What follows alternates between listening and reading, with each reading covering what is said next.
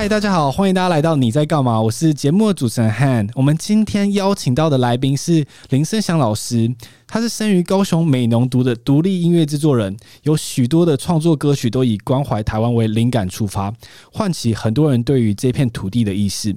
林生祥老师也是二十一次金曲奖的得主和电影《大佛普拉斯》的电影配乐制作人。我们欢迎今天的来宾林生祥老师。哎，你好，还有现场的听众朋友，大家好。那我们要不要从一个比较硬的话题开始聊起，暖身一下？金曲奖，刚才我讲到是得奖二十一次，这有讲错吗？应该有讲错。我在想，二十一次会不会是提名的？哦，不是欸，因为我真的是用维基百科一个个加上去，而且还加两三次。哦是啊、哦，会不会是呃，应该是会不会是金曲奖加金音奖？哦、oh，OK，有可能，有可能。我记得金鹰奖好像是十座嘛，哈，那我金曲奖是。我这边我记得我是九座，那另外还有两座是我的搭档钟永峰。哦，了解了解，有可能是这样加一加加起来的综合，因为我看到一篇文章这样写，我就是。所以跟老师证明一下。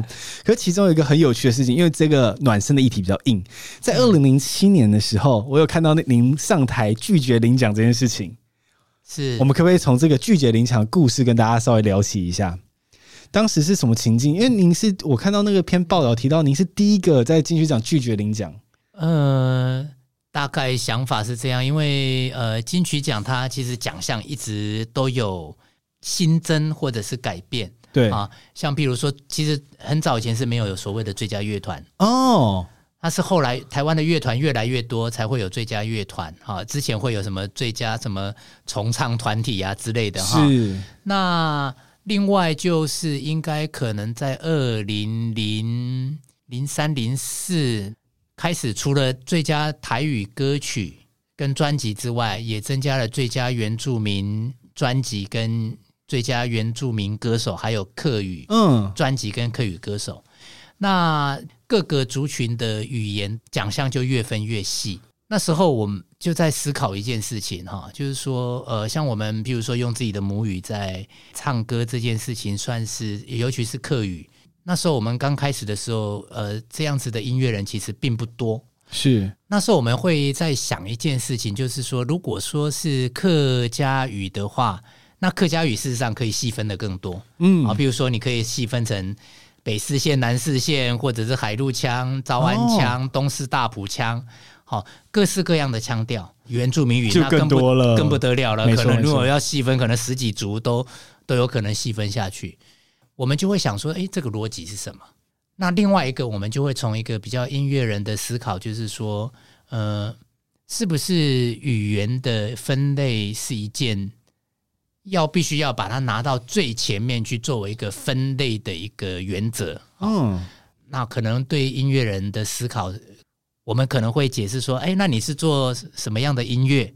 好，譬如说你是做蓝调，对，那我会说，哎，我最近在做蓝调啊。啊，你是爵士乐手，我说我那我是在做爵士乐，哦，我是做流行音乐是之类的，好，我是做民谣音乐。可能音乐人的分类可能会把你的乐种把它摆到比你语言更前面去。譬如说，好，我们在台湾有重金属的团。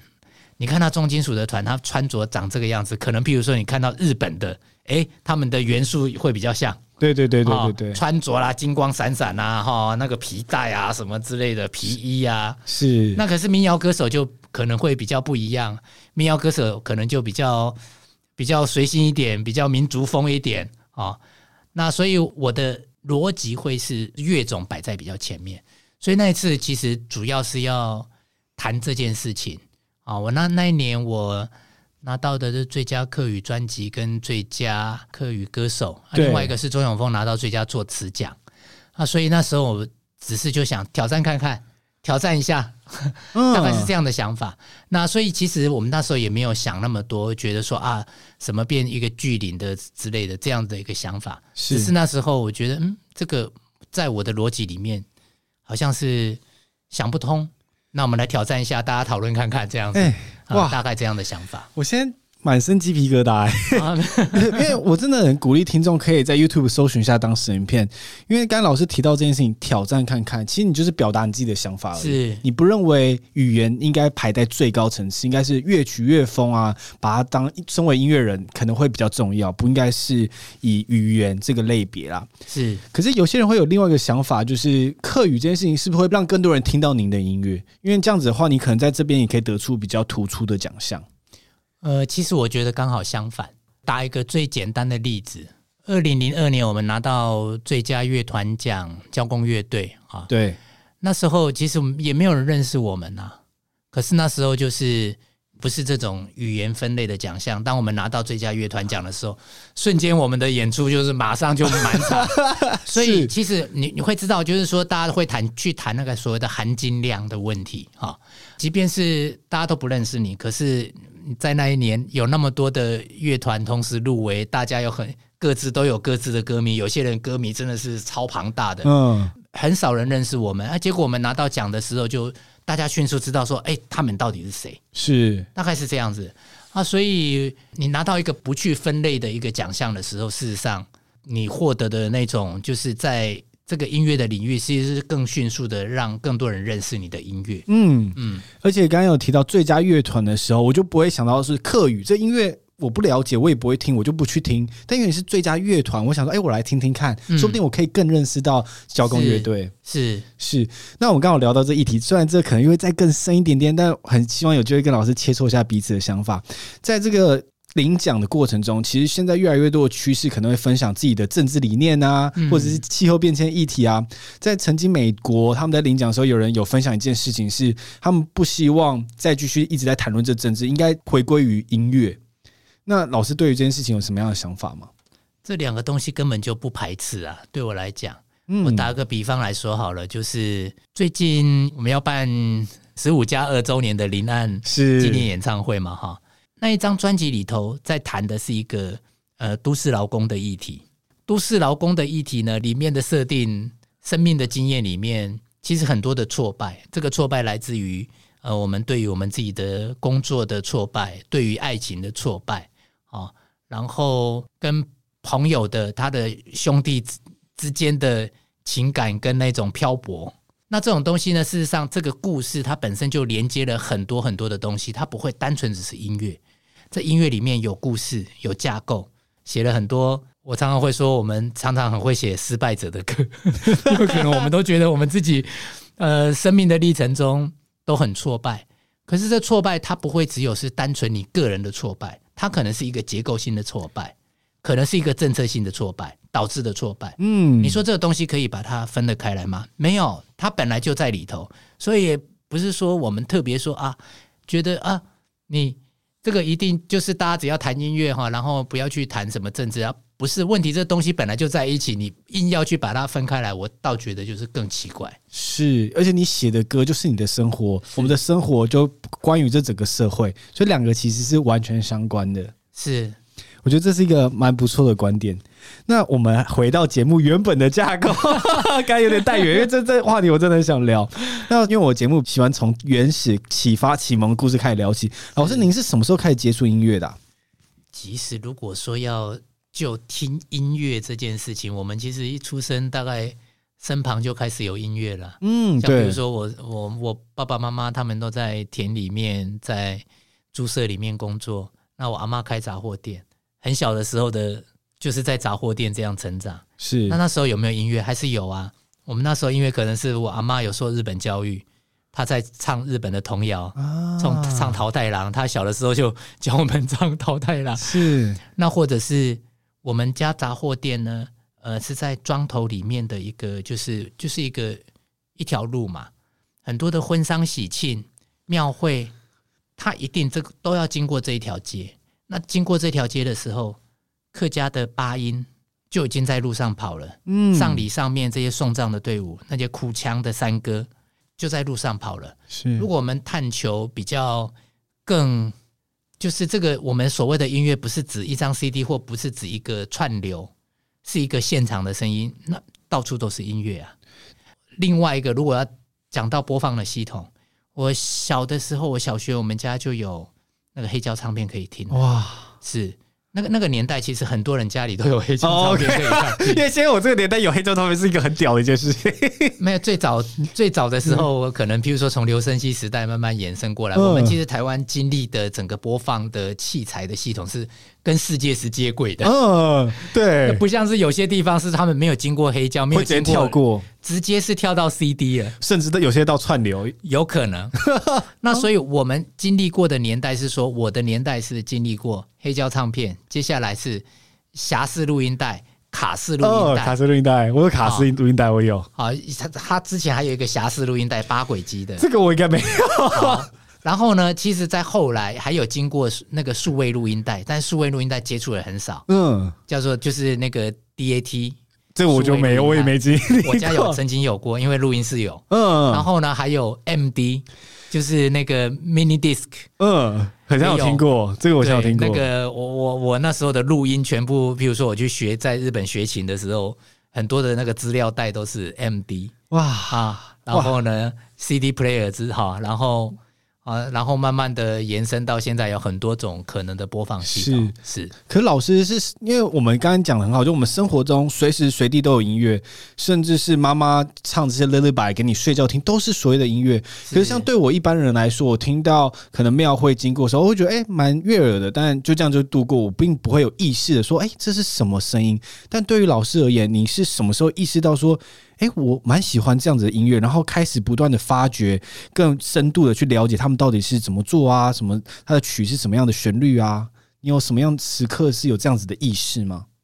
我记得那时候我我叔叔结婚的时候弄了一套就是组合音响，那时候我们在听的是，譬如说是秋秋合唱团《就在今夜》嗯，OK，啊，罗大佑的第一张创作《之乎者也》。是那时候好喜欢那个让恋曲一九八零，然后鹿港小镇。那一直到呃，我大概在国中以前，大概都没有机会可以有学乐器啊。那如果说我学乐器，我是在高中一年级升二年级的暑假，那时候我在台南念高中。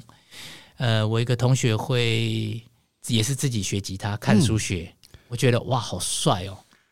我就问他说：“那你这个你？”这个要怎么弹？你怎么看啊？我都看不懂，你怎么看？你教我看一下。哎，他借我讲，我都听得懂。我说：“那你的琴借我一下，我我我练练看。”嗯，他借我一练就觉得很有兴趣。是，我看得懂，然后这个操作我就很有兴趣。所以我在呃高二、高三、高四，我有重考一年。那三年 大概有呃到了大学一年级，大概我都是自学。嗯。呃就自己自学的一个一个状态，很喜欢那就音乐，然后自己可以去操作乐器。我一直自学到大概是大二的时候，我觉得不会进步的时候，我找了一个录音室的吉他手叫黄宗岳，现在还在业界，嗯，一个很有名的一个编曲的一个音乐人。那然后到了我三十五岁那一年，我才去日本跟平安龙。学冲绳三线，然后大跟大竹园学那个吉他节奏，所以我的学习过程跟大部分人可能都很不一样。对，刚才这个故事哦，刚才有超多问题想问，就是刚才老师提到说你自己学吉他这件事情，我自己也学过吉他，嗯，但遇到最大的困难是我一摸起学，哇，好痛，然后怎么弹都就就是按的密密冒冒，就是手都很长茧啊，然后声音可能发音的不干净，因为没有压好。然后很容易就放弃了，可是对您好像不是这样子。我觉得就是痛是一定会痛，可是就是然后就是很喜欢的一件事情的时候，就一直有一个动力，一直会去接近它。那我觉得在这个过程里面哈，高中的时候曾经有一件事情，就是影响我很大。嗯，这件事情跟打乒乓球有关。诶，很多人都知道 我很喜欢打乒乓球。没错，没错，没错，没错，对。我们那时候在高中的球队啊，刚好我们那个队长就是国家教练的儿子，所以有机会呢，他就会譬如说在寒暑假，他会说走，我们回我们去到那个台南台南帮的那个桌球训练中心哈，跟那个国小升国中的那个培训队啊哈交流一下。嗯，事实上我一个都打不赢，我一个都打，我们球队没有一个人可以赢。他们感觉很强哎、欸，培训队他们最后大概都会很大一部分会变成是国手，嗯，都是很有天分的选手。有一天，就我们校队的一个主将吧，啊，就跟一个刚升上国中的一个国一的新生，他们全部被理光头。他们那一年只有拿到全国第二名，就被教练带去理光头，太硬了吧？第二名。然后呢，我们那个主将就跟一个一个小朋友在打的时候，我看到呆掉了。我们那主将是可以，就是那种不是要选国手，或或许我们可以说是遗嘱的，大概跟那种南部七县市打都很有拼的。结果跟那个小朋友打的时候，哇，那时候还二十一分制。在我我就看他们在比赛的时候，我们那个校队主将只拿到三分，两场都是三比二十一。哇！那我们一般来讲，那个更惨，用日文的讲法叫被口斗了。哦，cold game 就提前结束的意思啊。哈，后来那个人呢，就变成是世界名将。那个国中生，那个人叫蒋鹏龙，最高拿到最高的世界排名是第三名，世界第三。哦，那时候你会看到说，哇，我那个那个国中生。他的手掌的手指力道的控制能力怎么会这么行云流水？根本就已经是艺术了。是看他在控制这些东西，所以后来我从他身上我看到了一件事情，就是我觉得厉害的运动员最后他们能够做到都是艺术的状态，就像奥运一样，是就是很美啊。对他们的每个每个肌肉的那个控制都一定要非常的微妙，才可以做出这样子的操作。是。是那时候我看到说，哇，那这个人就是一辈子就是可以吃，又靠乒乓球吃饭了。他的专业，他的生活就是就是这样。去年啊，看到林云儒对在打奥运的时候，后面还是坐着蒋鹏龙，有没有？庄智渊啊，这些哦，这些都还在线上，我们还看得到的人。那时候我就突然想到一件事，像我们乡下人啊，种田的人哈，我爸妈他们都会讲说，哎，老天爷都会赏每一。个人一口饭吃，那我就会想说，那我这口饭是什么？到底老天爷要给你什么饭？后来我就在想，哦，原来这句话的意思是，每个人要找到老天爷给给的天分，找到一个适合的位置，那个可能就是你的职业。嗯，那后来我觉得最有可能是音乐。所以我很早就立志要成为音乐人。没错，没错，没错。大家会讲到的话题，这个一定要再问一个问题。刚刚有提到说，老天赏你吃这口饭，这饭通常没有那么容易吃。就像我们 就一定的啊，因为你想想看，这个找的过程就一定很辛苦。那第二个，刚才提到乒乓球，他们是没天没夜的在训练，才可以有这样子的程度艺术等级的。您在吉他上的造诣一定也是这样子。可您有曾经觉得碰墙，然后没办法进步？然后有点觉得，哎，到底是不是这一口饭的时刻嘛？没有哎，我就是要吃这一口饭，硬要一定要上这样子。但是我们会还是会遇到困难呐、啊。嗯，有困难的时候，所以我在我的生涯里面曾经找过三个老师，虽然那个时间都很短啊，但是我觉得就是找老师找对老师也是一个很重要的一个事情。嗯，你找错老师也不对。是，所以我我跟我的老师在学琴的时间，其实都相对都时间是非常非常短。我第一个老师，我只有学的六堂课，也太快了吧！现在基本课不都十几堂的？没有，就六堂课结束了。因为各式的原因哈，我在日本学吉他也就大概是两个半月哦，也不这课程也蛮结束了，嗯，也不不不长。哎是是是。那其他的东西其实呃，对这个东西，如果我们有想法，他们在说的观念什么都都其实都很简单。很多东西事实上是更多是很多的机械的操作，你跟练习，这有点像重量训练一样，它就是必须要一直做，做到反映到我们在舞台的时候不会失误哦，很多是这样子。那所以很多东西事实上你在家里可以自己练，嗯。对，我刚刚才讲到一个大的重点，因为我自己一开始在学的时候就是三大和弦嘛，按下去好痛哦。可我找完老师，他就给我一些教教我操作的手法。其实上没多少时间，进步其实很快。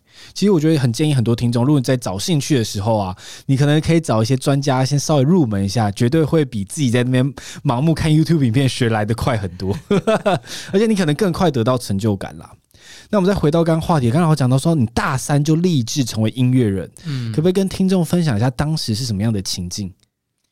比较简单的讲，譬如说我们有一首曲子啊，然后我们整个社团大家要练，我可能譬如说好，我看到这曲子，哎，我喜欢哦，然后我礼拜六日我有空，然后我可能就整个礼拜六日，可能我就在那边练这个曲子，背这个曲子，可能一天操作个十个小时、八个小时。然后下个礼拜一我就全部都都好了。哦，我惊呆，一定其他同学都没有这样子，因为我自己有一个可能跟人家不同的动力嘛。然后呢，呃，我就待得住啊，在练琴这件事情我待得住。然后在操作，我也不会觉得它很无聊，我就是很有趣的一件事情啊。是，然后那时候已经开始在学学习要如何创作。那创作的过程其实是很要花很长的时间去结构一首曲子，就不管怎么长，我都觉得我乐在其中啊。所以我，我我后来会觉得我应该是适合吃这一行饭。然后我我我不能上班，坐不住。我没有办法，所以我很欣赏那些能够朝九晚五这样每天去上班的人。我觉得哇哦，我这个是我永远无法到达的人生呐、啊。是，呃，所以我是很羡慕啦。呃、对，每个人的志向不太一样啊，是，但是都各有不同优点。可是一定要找到老老天赏你的那口饭。但老师为什么对乐琴情有独钟？意外哦，我一九九八年回到美浓的时候，那时候是因为那我家乡有一件。呃，重大的一个国家工程计划在美浓做，嗯、没错、啊，就是美浓水库。那呃，我们当地的人就是经过了各式各样的调查评估，觉得说这个风险性实在太高。那我们就在美浓就回去就做反水库运动。啊，有一次就是我们除了就是在搞运动，其实在也会做一些其实还蛮有趣的事。那时候客家八音已经很少人要学了，嗯，然后就。有一个长辈就就弄了一个计划，说来学客家八音，好吧，那我们就去了。去了之后呢，就要买乐器。那时候我跟永丰还有一个八音师傅到了凤山一个传统的乐器行，挑了这些胡琴啊、椰胡啊、唢呐、锣鼓这些东西。挑完都结账完之后，那永丰就看着他们吊了两把乐琴在那边，他说。哎，那个你会不会弹？我说我不会啊。他说那个是恒春民谣用的乐器呢，两根弦呢。哦，我我不会弹，没有弹过呢。啊，你们吉他六根，那两根不是很简单吗？哦，你要不要试试弹啊？我 我连调调弦我都不知道，就拿下来就乱弄那样弄弄弄弄，然后弄弄我就把它挂回去。然后永丰就不死心了，他说：“啊，你不问人家那一把要多少钱？这样子。”我说：“啊，问了我又不会买。”我说没关系啊，你就问啊。然后说，哎，老板娘，那个这把琴多少？他说一千八。他说啊，一千八。我听到那个价格，我吓了一跳。如果说我们要一个专业的一个吉他，可能都是几万块起跳嘛。怎么那么便宜？怎么一把琴不到两千块？嗯、我想说，哇，这么便宜哦！我在想说，如果我不会弹，拿回去家里吊着也当做装饰品也好。啊，就挑了一把回去。哦。然后永丰就接下来他就丢了一张黑胶唱片，陈达的录音。陈达永丰的其中一个很爱的音乐就是陈达恒春民谣的录音。阿发与阿远父子的那个故事的那个唱片，他就丢给我说：“来，让你参考看看。”好，我一听哇不得了，我说：“哇天哪，这个陈达这个根本就是根本就是世界经典呢！”才知道说哇，原来我们自己有这样的艺人，这么厉害的一个传统音乐。这么这么厉害啊！就开始拆解它，研究它，猜它是用什么调弦，苏祥记用什么挑选，四季春用什么挑选，我都自己抓，嗯，一个音一个音这样对，对了，这样一直抓一直抓，看看它到底怎么弹出来的。我是这样这样练恒春民谣的乐琴的，这是哈扣哎，就一个音一个自己抓自己抓自己抓，也没人教你。对也没有一个谱这样子，没有，那时候没有没有什么谱，而且有谱我也看不懂啊。嗯，对，因为没有学过。对我我五线谱我也看不懂。哇，嗯、这这真太有毅力！我现在还在脑袋还在 comprehend，因为听众可能不太知道，就抓歌这个事情很不容易。也不会啦，我自己觉得啦，就对我来说，来讲，这个 就是你听到那个哦，那个大概是什么东西，大概一抓就差不多。可是你不，你可是你不会那个乐器啊，在那那那个前提底下，嗯，当时。对，所以别人说我们要自己想办法去拆解它。嗯，但是那个不会，你要去我们要去拆的那个过程，他要花时间去拆的时候，你在拆的过程里面，这些这些元素、这些东西都会开始进到你的记忆的很深层的地方。嗯，所以后来为什么我的音乐里面有那么多的传统的元素在里头？人家说：“哎，盛祥那个很难呢。”我说不会啊，把那些客家山歌什么八音，哦，然后恒春民谣的这些什么元素把它抓进来，要用对我来讲就是我想用我就直接用了，是，他又用了就是有那个味道，但是又要能够远离它，不可以弄得好像在抄袭一样，嗯，那我会觉得就对我来讲是一件很简单的事，我后来才知道，因为对很多人来说是很难的事情。对，就是你对面这位，因为因为可能是我们就是用最笨的方式，所以很多的很基础的东西就是生根在脑里，对，他就一直就是在脑子里面了。嗯，其实在这一次做这次的访谈前，听了老师非常多的音乐，然后在这个过程中，我自己觉得我变化蛮多的啊，因为我以前听的音乐比较偏还是那种 Spotify 的 Daily Mix，他们推荐这些比较流行的音乐，嗯，可是那些东西就有点没有变化。听了五年，就最近还有回顾，他每一年都有回顾，听了二零一六年的回顾，跟我现在听的音乐其实没有什么太多的变化，我是觉得蛮可惜的。那为了做这次访谈，我听老师蛮多音乐，我真的很建议听众可以去听听看，跳出自己舒适圈的音乐，可以发现全新的世界。那刚有提到老师跟钟永峰老师一起回到美农嘛？那你当时其实原本是在淡水读大学嘛？嗯，那已经在城市，而且你国中就离开美农。那后来你回到美农的时候，你会觉得有什么很大的改变吗？还是有对你自己心境？因为你可能城市也住了一段时间，嗯，有没有什么样觉得很大的变化？其实我觉得哈，那变化都真的是比较值，呃。我们在小的时候在村庄这样长大，到国中，因为国中呢被逼着升学，所以事实上我们都一直都被是生活的场域，在白天几乎都被锁在学校里头，嗯、所以呃，我们其实也并不是这么的去理解叫做美农的社会是什么。哦，或者是说呃，像譬如说那个这些种田人他们在干嘛，我们也不会有时间去。跟着爸爸妈妈去跟他们的朋友乱聊天干嘛也没有。那一直到是呃我们上了高中，然后去到城市的时候，会第一个就很清楚知道，就是说城市跟农村的不一样在哪里。然后呢，去念了大学，再回到家的时候，那其实我觉得我都觉得我并不了解美农的社会，因为完全没有其他的社会网络在美农。除了是我们的家族，对。啊，父母亲啊，或者是一些同学，那一直到了就是呃做美农反水库运动，然后永丰带我开始拜访呃美农各界的各号人物，或者是南方的一些社会运动者或政治运动者，这些。我才有办法在很短的时间里面去开始认识台湾的社会，理解台湾的社会发生的一些事情。这些人的脸孔长得什么样？啊，不然其实我们的生活圈子里头，常常比如说我们在学校或在一个职场接触到是同一个同温层的人，对，因为你看到人就是接触就是这些嘛。对，那我会觉得那时候在做社会运动的那个时候呢，呃，跟永丰，我是当永丰的助理啊，周永丰是总干事嘛，然后呢，他他是呃。我我也我也没有什么什么什么职位，也没有薪水的，就是每天跟着他乱混，然后就乱晃啊。比如说啊，今天呢，我们去拜访一个有黑到底的那个黑到底的乡民代表，嗯，呃，然后 或者是听他们讲故事，好，或者是哦，我们要连接到那个什么其他的高速乡的什么那个里长，就里长他说哦，那个里长现在不在，他在田里面呢，他在他的蛤蟆田里面工作，我们去去看，我说哇，竟然。真的，现在田里面有人在养蛤蟆，哇，都是那个蛤蟆是养殖的，真的是蛤蟆，哦、很大只，这样到处都是。对，然后呢，他带我们回家的时候，一看，他们墙上还挂着乐器呢，他有在弹乐器啊，有在拉胡琴呢，哦，他他会演奏给你看啊，很多各式各样，其实很有趣的。是，所以就是这世界其实是很宽广。那。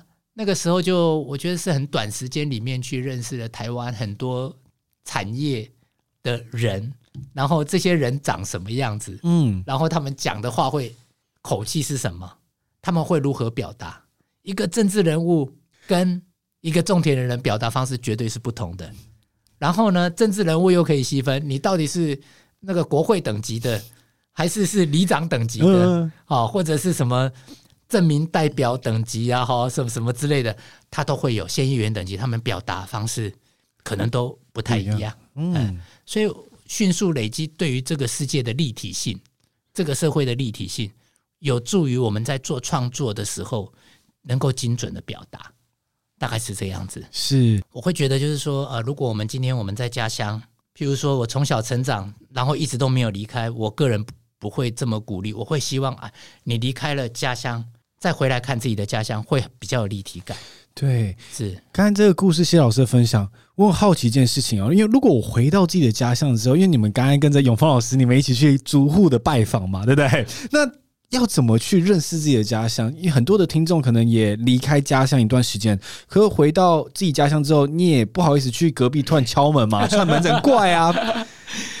是，所以呢，这个时候就是说，呃，那时候是因为有运动的需求，是。社会运动，那这个社会运动里头，就是说，当然刚开始会接触支持的人，他们从这个地方说啊，那你可以去拜访谁啊？那就啊，那你帮我打个电话，我过去拜访他一下。啊、所以整个社会的网络的连接，它就会有一条线，慢慢的连接出去。那譬如说，你现在如果回到你的家乡，要怎么去连接？搞不好是你你认识你们家的里长啊，或者是你们什么有什么社社区大学啦，什么之类。你才参加社区大学的什么社团之类，那个连接网络就很自然就开始出现。嗯嗯，我觉得很容易的方式，我刚才突然想到，你也可以做，就像当时你们在做呃环境的调查的时候，去拜访每户，我们也可以做呃拿一个牛肉面的调查，去拜访每一间牛肉面，这样就会形成一个自然的网络。这也是一种方式，是各式各样，同理可证。哇，那个那段时光感觉很有趣。刚才讲那个蛤蟆，不知道现在还在不在？那蛤蟆啊，蛤蟆，对对，不知道还在不在。那当时是什么样的情形组成的交工乐队？那时候是因为要做那个反水库运动的运动音乐。我们是录完才开始想说，哎，那要用什么？是录完哦，不是在录前就先讨论好了。没有，我们是录完之后说，啊，那这个要用什么那个名称来发行啊、嗯？当然就有可能啊，比如说啊，那这个发行就用林声祥来发行也可以。但后来想说，哎，我们还是来用个乐队好了。后来就乐队，后来我们就讨论就是交工，后来决定了交工。那这个交工是连接着那时候我们的烟楼录音室。嗯，那烟楼录音室。因为这个脉络呢，烟楼那个烟叶呢，那烟叶是一个高度劳力、技术密集的一个产业。那乡下的那个劳动力不足的时候，附近的人家会有一个交工的一个交换劳动力的这样子的一个呃一个组织啊。我你农忙的时候，我过去跟你交换劳动，互相 support 这样子。对，我这边做完之后，可能下一次过几天就是我要采烟叶，大大家一起再过去采他们家的哦。所以他们就是因为劳动力不足，所以他们有交换劳动力的这样子的一个制度，所以叫客家话叫高拱哦，高拱高拱，所以就变成是交工乐队的意思。是在那时候做我我等就来唱山歌跟菊花夜行军，我们那时候其实器材真的阳春到不行了。两只麦克风录到底了，然后也有用过这现在看到这支 S M 五十八 Shure 的 S M 五八 也有录过啊，也是有用用这个录过啊。哇，可以跟我们介绍一下，刚才你提到在你们训练跟录音的录音室烟楼，那是怎么样的一个环境吗？因为听众可能没有看过那个十周年的影片哦，我有看，大家都可以去点一下 YouTube 看一下。是，你可以先 Google 一下烟楼，大概是它的那个那个建筑格式啦，它基本上就是一个。呃，农人种植烟草要要烤烟叶，才能够缴交到之前的公卖局。好，那烤烟叶是一个很讲求技术的，它整个烤好跟烤不好，那个烟那个差很多价价差差很多。那那边也是烟草的出厂的一个地方。那后来美浓已经不种烟了，所以那个烟楼永丰家的烟楼就。废弃在那个地方哦，那是永丰家，对，那是永丰家的烟楼，是，所以我们就把它整理了，然后就因为很安静，没有什么车子啊什么之类，我们就直接拿来就直接录音了，这样子。当然也整理过，嗯、是是是，大家听众真的可以去看一下那个 YouTube 影片，它其实看起来蛮开放的，诶，有点半开放空间那种状态啊，所以。有时候录录，我们邻居也会跑过来啊，那看是你们在干嘛？大家都知道进来，大家不要讲话，人家在录音这样。哇，真的很特别，因为现在录音录音，就算一首歌都会进到很专业的录音室录，可是当时在那么阳春的设备，里面也是硬干出一首那么棒的歌。呃，就那时候物质条件不好，那我们那个年代，一九九八九九年，九一九九九年那时候，就是类比跟 digital 录音的一个交界的一个地方。是，所以类比我们当然录不起。我们一般在台北录音室，我们录不起。那刚好那时候已经开始出现所谓的 digital 的录音的那种器材出现，所以我们最早使用的是用 ADAT，搞不好你们都不晓得。对，ADAT 的那个。它很像是那个 VHS 的那个袋子，对对对。但是我们要用 Super VHS 的那个袋子，它可以把它切割成八轨。哇哦，它那个袋子是一样要推进去，插进去，对对对对，它一样要进去，然后要卷动它。Oh my god！所以我，我有想象了，就是它是一个。物理的一个一个袋子在录在那个袋子上，然后有八轨这样子，然后你要自己剪这样子。不不用剪，它一样是在你的那个那个电脑里头，因为它已经是数位化了，哦、是是是是一样是可以用电脑去去、那个、去读里面的讯息的。对对对，哇！所以那我们最早是用 ADAT，是 ADAT，然后我们那时候我等就来唱山歌就用一台 ADAT 把它搞定，就八轨。然后后来我们我等就来唱山歌卖了 CD。有了钱之后，我们再把所有的钱把它丢进去，再多买了两台 ADAT，所以有二十四轨可以跑，一起同步跑这样。哎、欸，当时在烟楼是不是？因为旁边可能是不是有些牲畜也住在附近？哦，就邻居养猪啊，养鸡养猪啊。所以你们边录音的时候，是不是也是有很多这种农田的味道啊？非常浓重。像比如说，哎、欸，要养猪的时候，那我们就是哦，那个几点大概就是这个。永丰的堂哥要喂猪了，那喂猪不可能录音啊，因为那猪就叫很大声嘛，哦、很兴奋。对，哦，那反正那一段时间我们就啊，也是刚好就是我们休息的时间这样子。嗯，所以我们觉得我们的录音师一点都不科技，根本就是手工业配合 配合。那个乡间的这种作息方式在录音，没有，我觉得这就是艺术。大家真的很鼓励大家去听听看啦。那可以跟我们介绍一下，或分享一下当时那种创作跟练团一天大概会长什么样子？就看了哈，因为我那时候也只有我住在美浓嘛，其他乐手他们也几乎都是呃有一个乐手，唢呐手是在高雄高雄市国乐团，那另外像阿达跟冠宇是在住台北哦。那那时候我们除非是有有一些新的东西要练，那我们就可能在烟楼也会在那边彩排。那录音的时候，我觉得 录音后来想想想到还是会怕，就是说，因为我们录音在那个地方是 它是一个劳动的空间，然后烟楼的烤烟叶的烤烟室的底部它是泥土，所以呢，我们这些所有的 cable 线材。进去去插麦克风，在最后我们要收的时候，哈，哦，都是要处理那些灰尘的问题，要要花很长的时间。所以那时候我都觉得说，啊，我每次一个阶段的录音要收器材的时候，就很像是当兵的高装检，有没有？嗯，开始一条线一条线这样擦拭，我们想到还是会怕这样子。而且如果又下雨，那潮湿就已经更辛苦了。潮湿也都会有，那像我们那边有的时候录录那边壁虎叫也会录进去啊。哦、蚊子有的时候你在录，然后蚊子就在麦克风旁边，嗯，也是有啊，这些都会发生呢、啊。哎，以前那时候觉得很困扰，啊，现在回想起来觉得说啊，因为这种经验就是因为其他地方没有，所以就变成说好像我们在讲这个有点像天方夜谭一样，你知道？对，可是我觉得很写实啦，这是真实你生活录音的时候的状况。那刚刚老师有提到说，你在美农也遇到各式各样的人啊，包含刚刚可能有黑道，或者是有白道，对，然后农田家人、政府官员等等。那时候你有你有听到一天访谈有讲到说，你可以把每个人的声音变有温度的声音，就是把每个人讲话的方式变成像有温度的声音，那是怎么样的一个过程？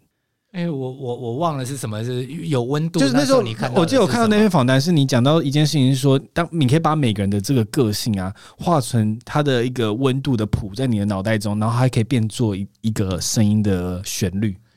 呃，应该是我我觉得应该可以打一个比方啦，像我在我装二零一三年发行的那张专辑里头，有一首歌叫做《阿清选乡长》。这个故事呢，其实是黑道出来选乡长的。嗯，那黑道出来选乡长，那个呃，永丰是把几个就是真实发生的几个故事，把它拼凑成变成是一首阿青选乡长。是，那这个里面这个主角阿青呢，他是一个不爱读书，然后呢，也有在外面的社会有混过这样子，很多人也知道他是曾经有有去混的这种兄弟出身的。然后有一天他要出来选乡长，那事实上他可能已经选，他已经里长当选过，什么乡民代表也当选过哈，或者是已经都有拿到县议员了，现在要要要来当乡长了这样子。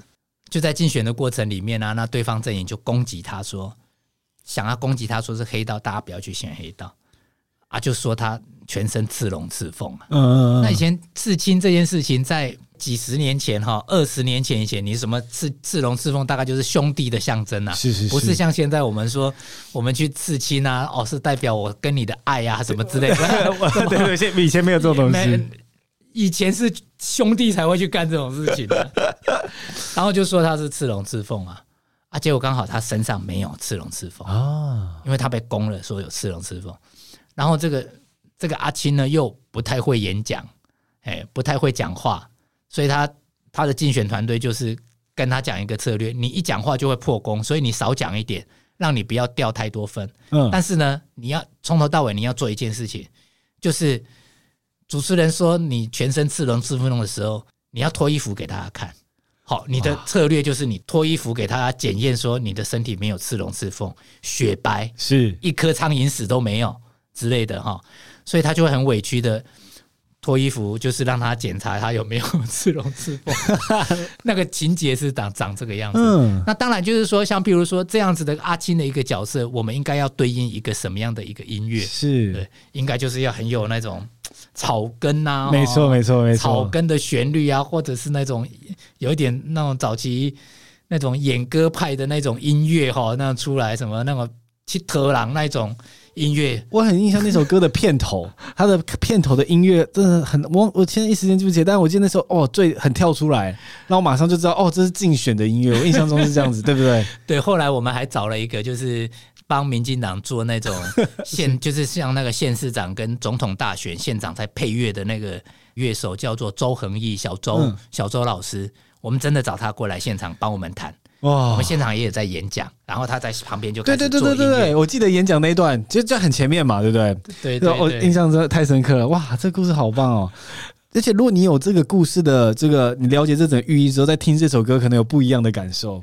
是，所以我是在想说，我们就把这些，就是说，对于这些故事，还有想象的配上的，有点像配乐的那个能力，把它抓在一起。嗯，后来我做那个电影《大佛普拉斯》的配乐的时候。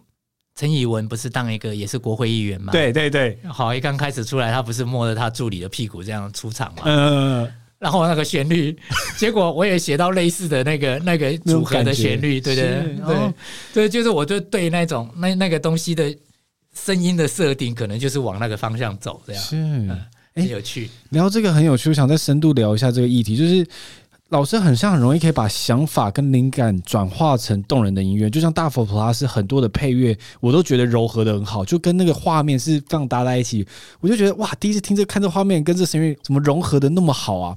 那你觉得是怎么样才可以做到这样的事情？怎么把就概念化成音乐？这过程会长什么样子啊？可以实际在上面跟我描述一下吗？我觉得是应该是对社会的观察，对人的观察。嗯啊。嗯我对一些东西的一个基础物质的一个理解是什么？我在猜啦，是我很难去说一定是怎么样。像譬如说，在大佛 Plus 里头，其实重点就是那个行车记录器嘛，对对不对？那个隧道 很多、哦、行车记录器，那就是说，哎，他们竟然是从那个一个行车记录器去偷看人家的行车记录器，开始开展那个故事。可是你看。行车记录器你要怎么看呢？第一个你要先去偷，对，偷拔，对不对啊？结果蔡波竟然还把整只行车记录器给他拔下来，啊，斗仔就一直骂他说：“你干你干嘛要把那个？你应该是拔记忆卡就好了，对对对，那个，记忆卡 弄下来插进去。”那好。第一个我们要偷嘛，对不对？我们要看行车记录器，一定要偷，是，然后要偷偷拔那个，要把那个记忆卡把它拔出来，拔了，然后还要会操作电脑，然后两个就开始看着那个荧幕，到底这个陶给到底在那去哪里玩、啊，去哪里漂配？对对对对。那那时候我们就会开始就抓，哎，那行车记录器这个音乐到底应该长什么？两个那边看，当然又不能够那个那种弄的时候啊，哇底下垮行车记录器一定是偷偷摸摸嘛，所以那音乐一定要偷偷摸摸才对啊。哦，第一个要偷偷摸摸，第二个就开始在想说，啊，我讨给一对漂配。哎呦，他们两个他们看的时候，我感觉说，哦，这个哦，有点像是台湾小人物版的零零七啊。所以我就会把这些，譬如说我感觉到的、直觉抓到的一些东西，把它想办法把它 mix 起来。第一个要偷偷摸摸哦，然后太过喧嚣这样子，然后又要有点办案悬疑的那种感觉，感觉，所以要把它揉成行车记录器的音乐之类的。我其实是从一些脉络里面先去思考，然后再去下手。哇哦，哇哦，哇！大概是这样。因为这个题，这个提问题是我一个乐手朋友，哦、我就说，哎、欸，我要访问林生祥老师。我说，你有没有什么问题想问这种大神级的人物？他说，他每次创作的时候就遇到这样的问题，他没办法把他的感觉化成音乐。我觉得刚才老师讲点出一个很大众，就是你观察有没有够细微，你对于这件事情的想法到底是什么？是先有想法，我们才会下手。嗯，嗯，而不是从我们的旋律去和声里面那个大海里面。抓了去合合看，你会合死。我跟你讲，对他先，他那时候我在跟他聊这议题，因为我对音乐真的不是很熟，他就在跟我讲这件事，他就是拿很多旋律，一直不断的去试那个旋律，怎么试都对不到他想要的感觉，做好像有点相反的目标。哎，先把目标先拆解掉。啊，谢谢老师的分享。嗯、那我们再回到刚刚聊到最交工乐队最后一个问题是想要聊的是，我不知道老师愿不愿意分享，当时为什么你们会想要解散？嗯、呃，其实我觉得不能说不能聊。这都可以聊，因为世界上大部分的乐团一定都会都是解散的，真的啦。哎、欸，对，我现在正在思考这些事情。啊，不是说这个乐团永远都在，其实不是，是大部分的乐团都解散了。是，第一个是没有人要听就解散了，对不对？这这比较不好的现象。各式各样的原因哈，比如说同时爱上了某个女生啊之类的哈，各式各样的意状况，或者是吵架了，生活久了就会冲突嘛。那所以其实我觉得解散也不是都。也不是不能谈啊，不过我觉得那时候，我觉得啊，每个人真的都想要去走自己想要去做的那个路线。对啊，那后来交工解散之后，其实我们分开来做音乐，那其实也都每个人在后来也都找到自己的位置嘛。是，像比如说最早我关子音乐坑时期的吉他手是钟成虎，哎，嗯，小虎现在是天乐创意的那个卢广仲的经纪人，对不对？他是一个很成功的一个音乐。音乐产业的一个老板啊，然后阿达现在大部分都跟陈明章一起弹奏音乐哈，也在也做录音。冠宇他也帮伊利高路制作，哦，也找到了自己的位置。那所以我是觉得，就是大家在生命中里面都要在想办法去追寻某一个自己更适合的一个位置。那我觉得不是不好，是很健康的一件事情。后来交工解散之后，浩克乐队也做了专辑哦。那我自己后来就做了，接下来要做十五周年的林兰的那一张专辑，就是交工解散之后的第一张。没错，嗯。可是刚才在聊到交工解散这件事情，我心因为我没有玩过乐团，那我们外人在看乐团的时候，我们的想象都会是哇，你们就是一个很大的一个家庭。然后我们彼此心贴着心，一起这样的创作，把我的所有都付出出来，每个人都是一样子。那当下解散的时候，心情应该是很难受的吧？一定啊，因为我我没有办法去某一间公司去上班去工作嘛，然后所以我的生活里面大概就是乐团的事务啊，创作是主要的。然后我在创作的时候，呃，通常是譬如说，我已经知道我的乐手。在哪里的时候，我在写歌的时候，我已经我会认这个人他会弹什么东西，我就会把那个空间留留下来，空出来给给你。哇哦！那所以，我那种创作的惯性，就是在我乐团解散之后，我大概有一一年卡关，卡住，我一首歌都写不出来。所以，那其实对一个创作者来讲，是一个很痛苦的一件事情呢、啊。是。所以，那整个摸索或者是要改变自己创作的惯性，都是一件。不那么容易的事情，那尤其那时候年轻，那时候可以想到的路，或是有的时候脑筋会打结，必须要花很多的时间的一个摸索，我们才会在那个迷雾中再走出来啊！所以我那时候在一年，大概将近一年都没有办法写写出作品之后，我接下来开始写到《林岸》了。嗯，所以《林岸》这张专辑对我来讲是一个，嗯、呃。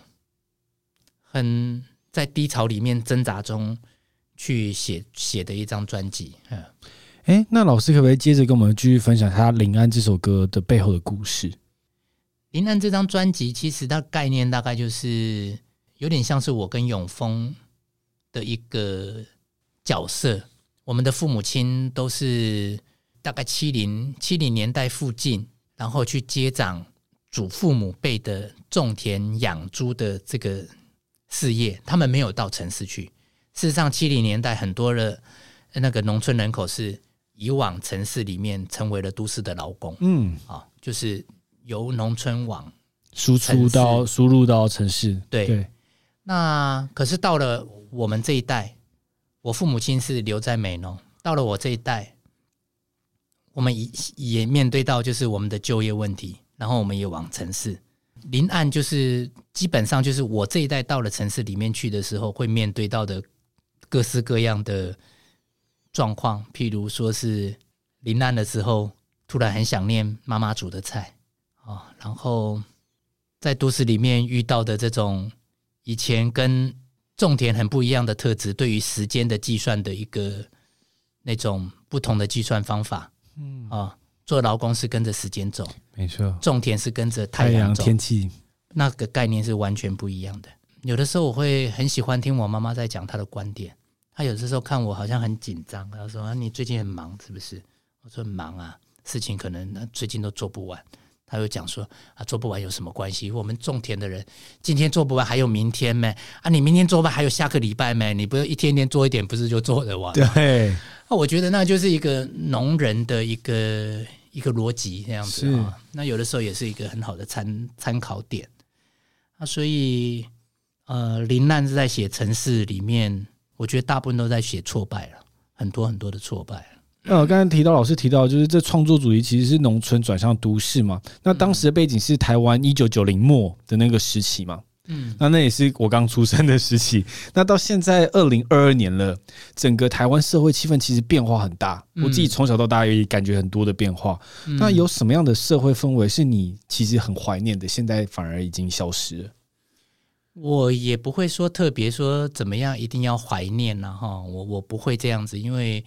呃，我其实是那种我有做了决定，我就不后悔那种，嗯，那种心态。因为后悔其实也不太不太有有什么用，而且人，我觉得人生永远都是在后悔的状态，他本来都会一直后悔。嗯，我们常常都会讲说啊，这个球赛你换不换头？你换了头，结果结果不好，大家在想说那时候不换头会不会比较好？对啊，大家都在后悔啊，对不对？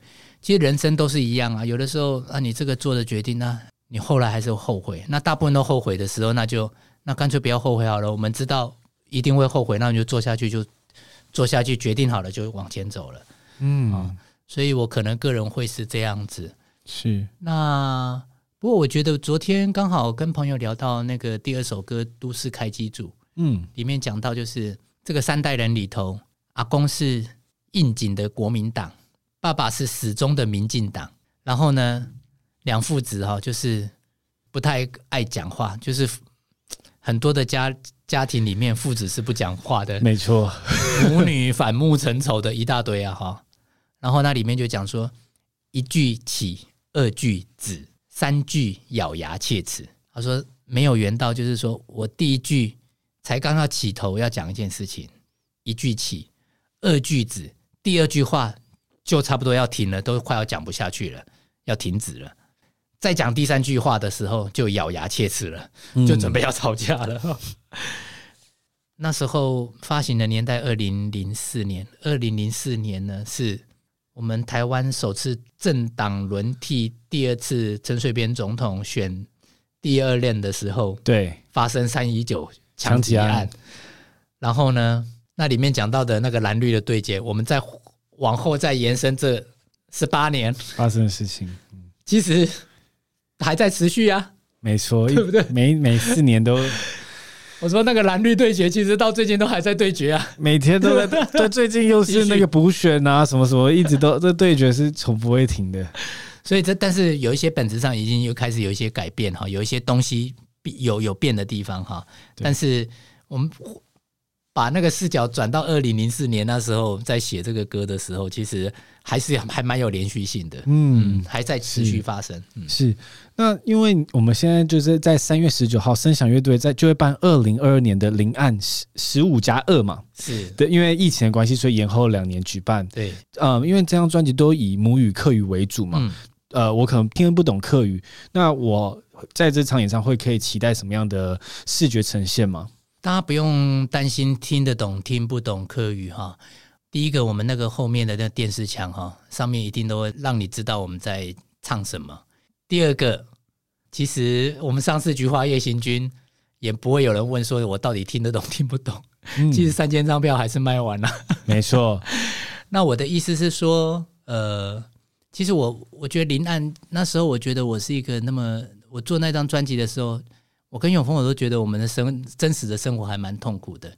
哎，结果我们在写那么很全面性的失败，包括是一种工作上的失败，然后爱情上的失败，还有兄弟之间的这种生命漂泊，这么失败的故事。哎，结果是还林案是我在我的生涯里头销售成绩。最好的几张之一，耶，就《菊花夜行军》、《林兰》跟《种树》，大概是是这三张，应该是都应该是我销售成绩最好的那个作品。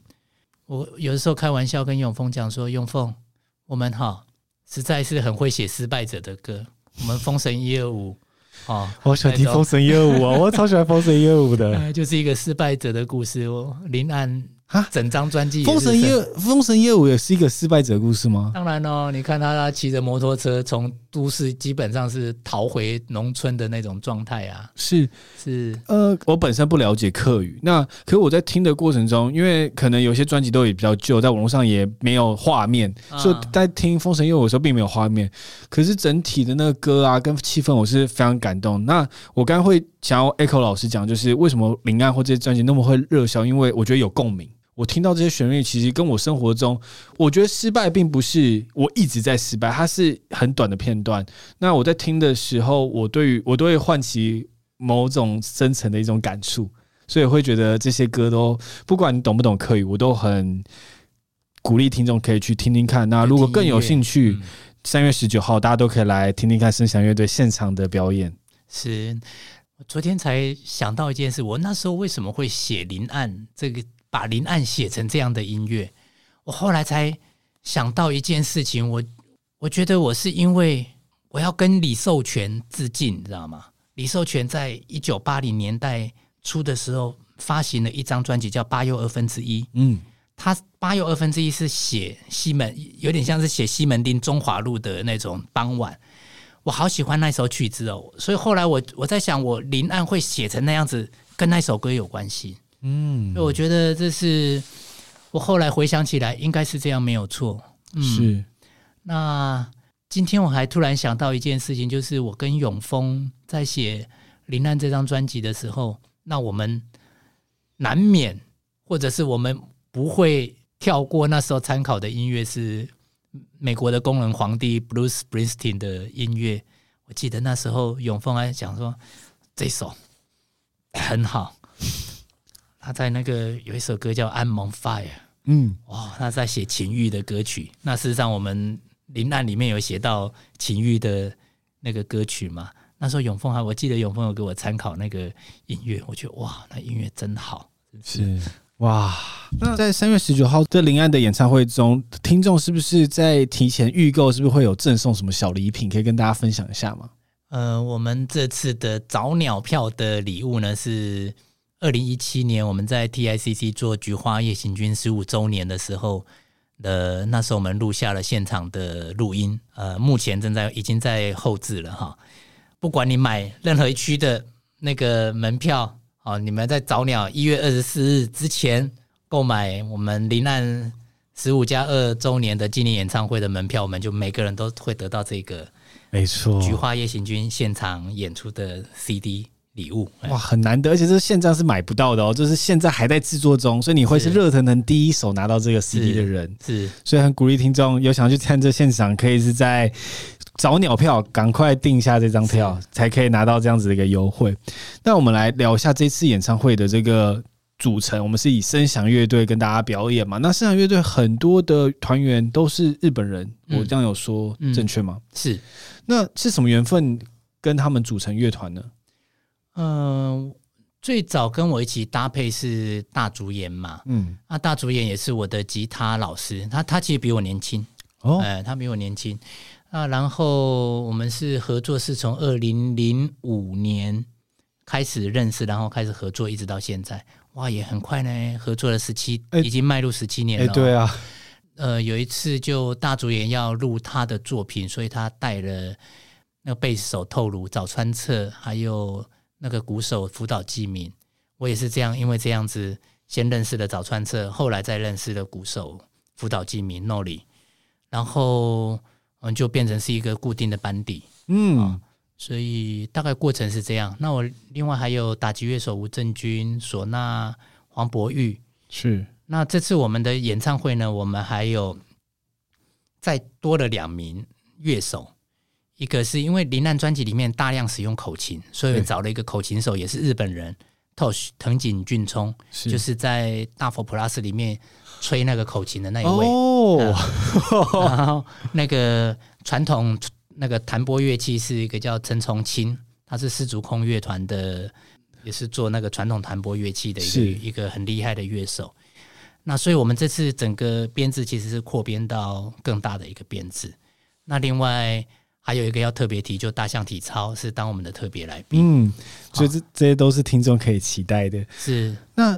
刚刚有提到，因为在很早期交工乐队时期，其实而且你们创作都是母语嘛，所以你们在沟通的时候，可能以客语在沟通为主。嗯、那现在这个团队可能比较国际化，包含很多日本人啊，可能甚至用英文沟通嘛。是，那会不会因为有语言上的隔阂，造成少了一点火花？就你自己觉得跟交工有什么样的一个差别？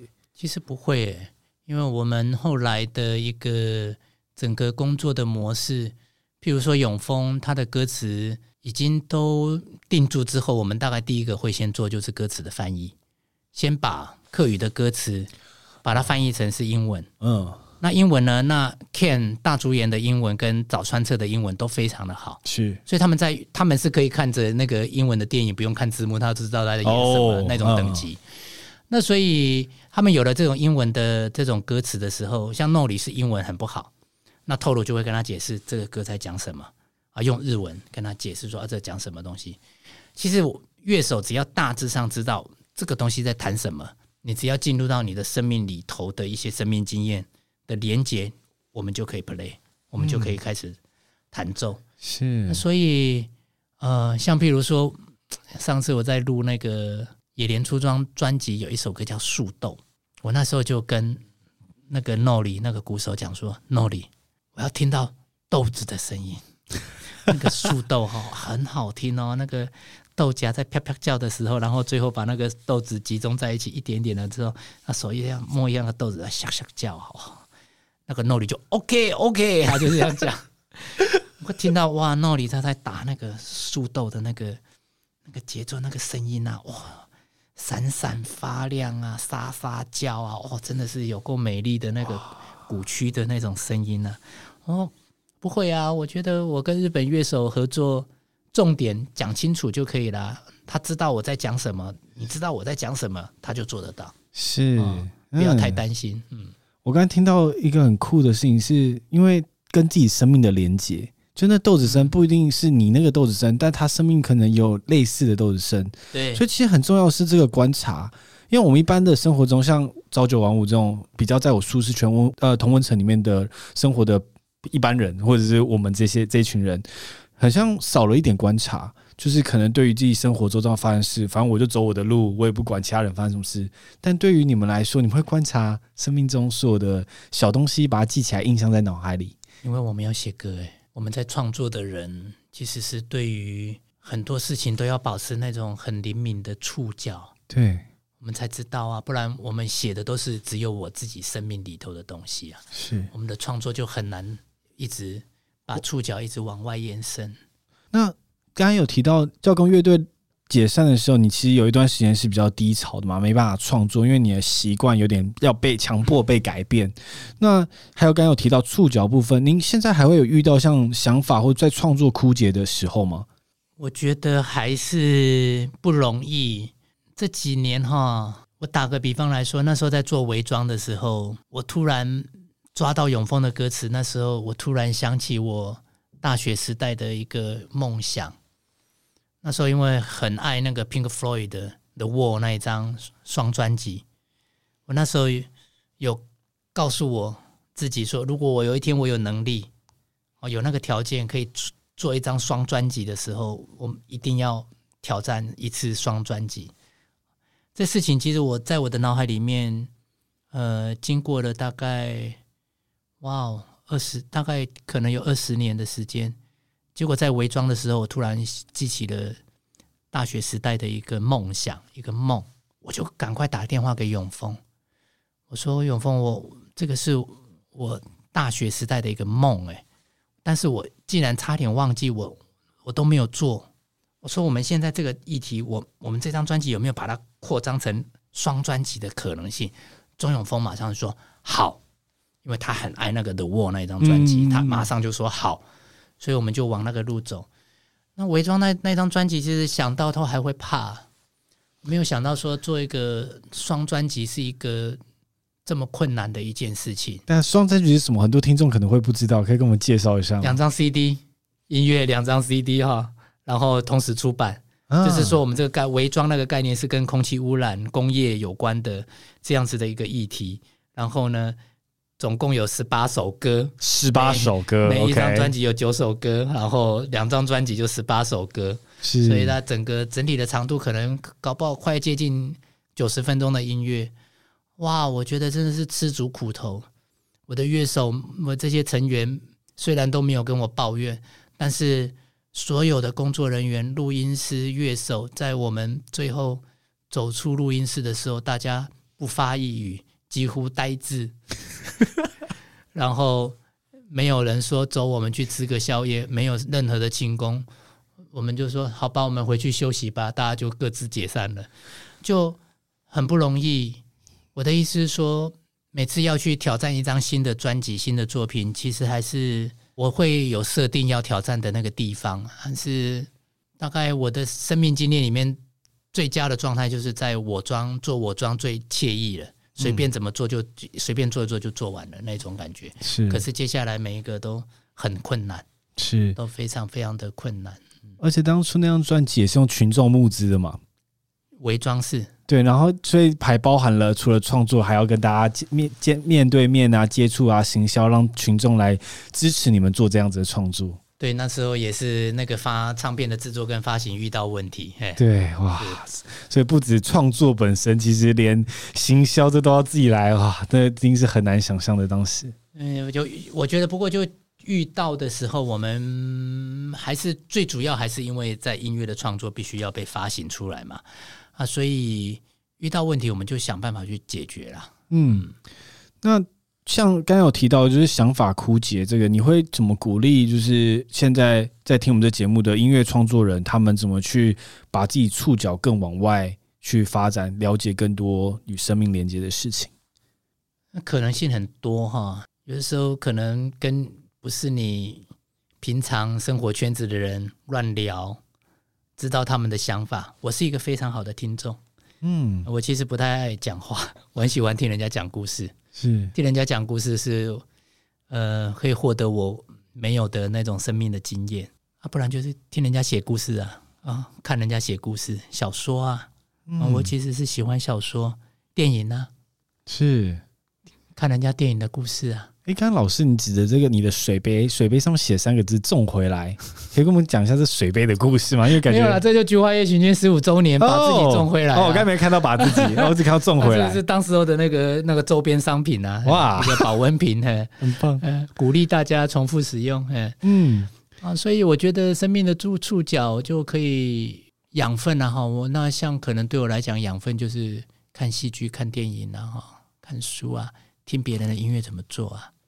哦，跟自己不同的领域的人乱聊天啊，也都很好。这这也是为什么我会想做 podcast 的原因，因为 podcast 我很喜欢这种长形式的聊天。嗯、现在很长在这社会讲求素食文化，嗯、所以我可能会用一个懒人包，什么五分钟了解林思祥老师。可这其实没办法去深度了解背后很多你的思想的转折，你的故事是什么。所以我很喜欢这种情长形式的访谈，这也是为什么我想做 podcast 跟一直爱听 podcast 的原因。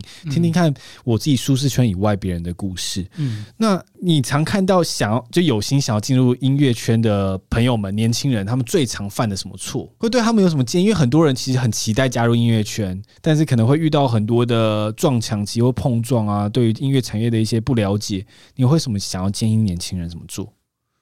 我觉得什么事都没有那么的重要，最重要的是基本功。嗯，所有都还是回到基本功。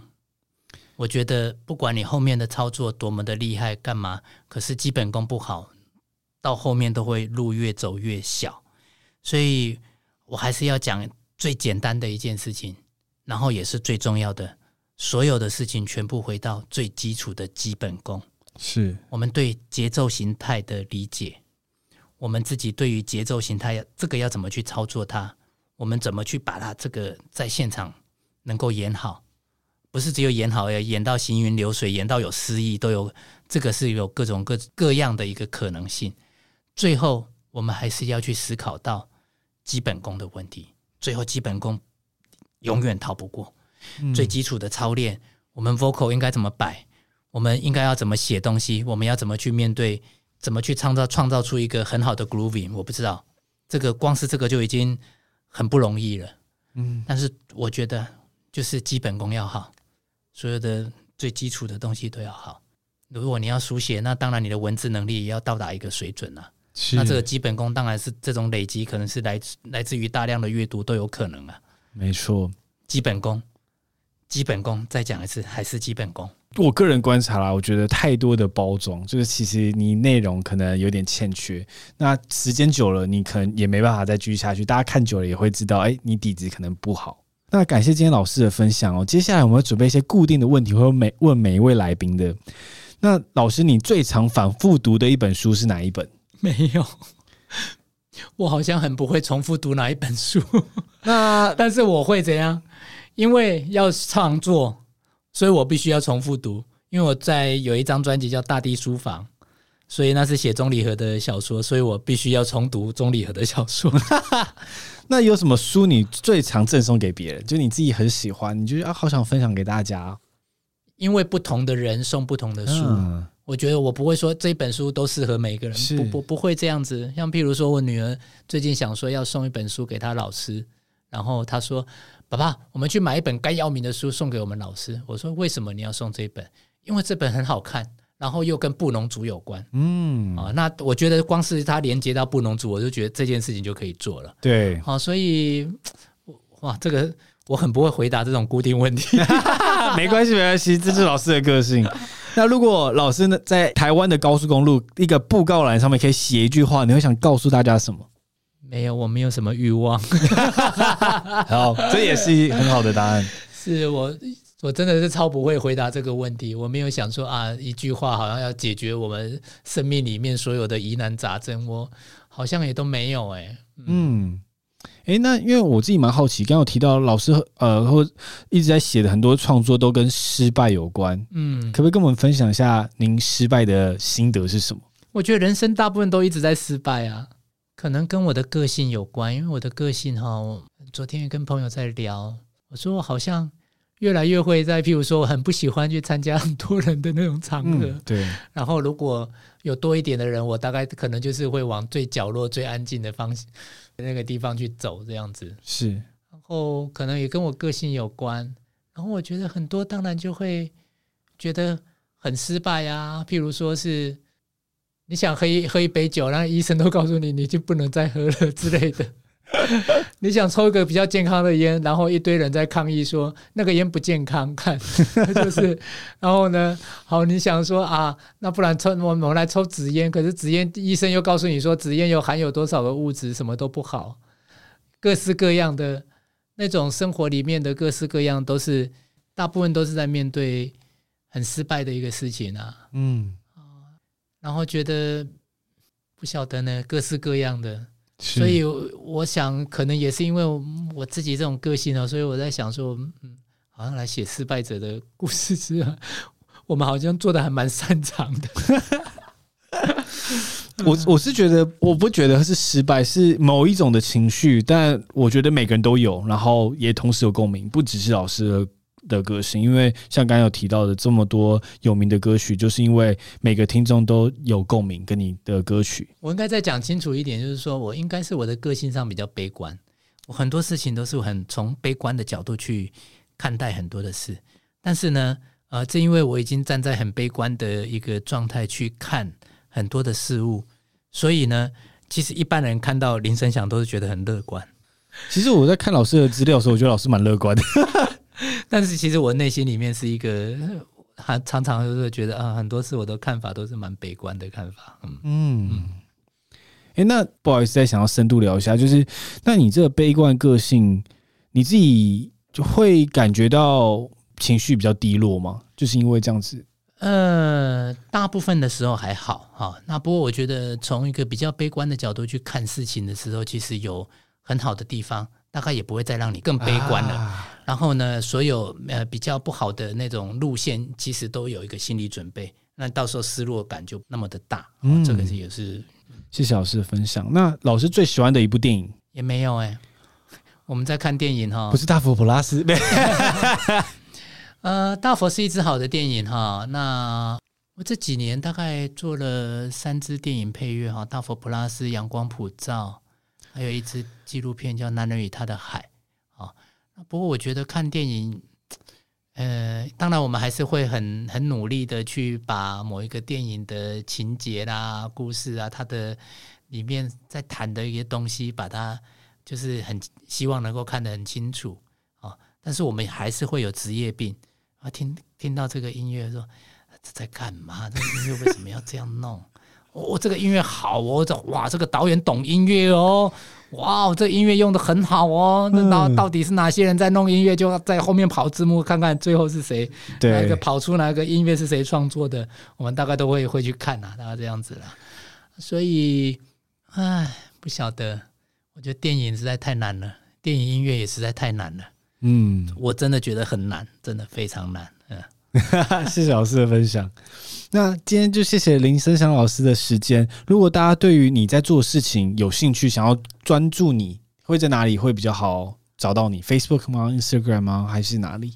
嗯，网络搜寻是一大堆啊，我也不知道是。你平常会分享你的生活吗？还是也会啊？但是我觉得最近我都不太爱写，你知道？哎、欸，那平常老师都写在哪里？Facebook 吗？都脸书上了。OK，脸书。嗯，所以如果听众想要追踪林森祥老师的话，可以在 Facebook 搜寻，可以看到比较多生活的一些小故事。是，或者是你要 Google 过去发生了什么时候，大概可能也要。我记得还好像资料还蛮多的，因为累积了。很多年了，可能一下子也看不完了。对，所以听我们这一集 就可以当一个入门。是，对，谢谢老师的时间。那如果听众对于呃三月十九号的演唱会有兴趣，我们会把这个演唱会的连接放到这一节资讯栏。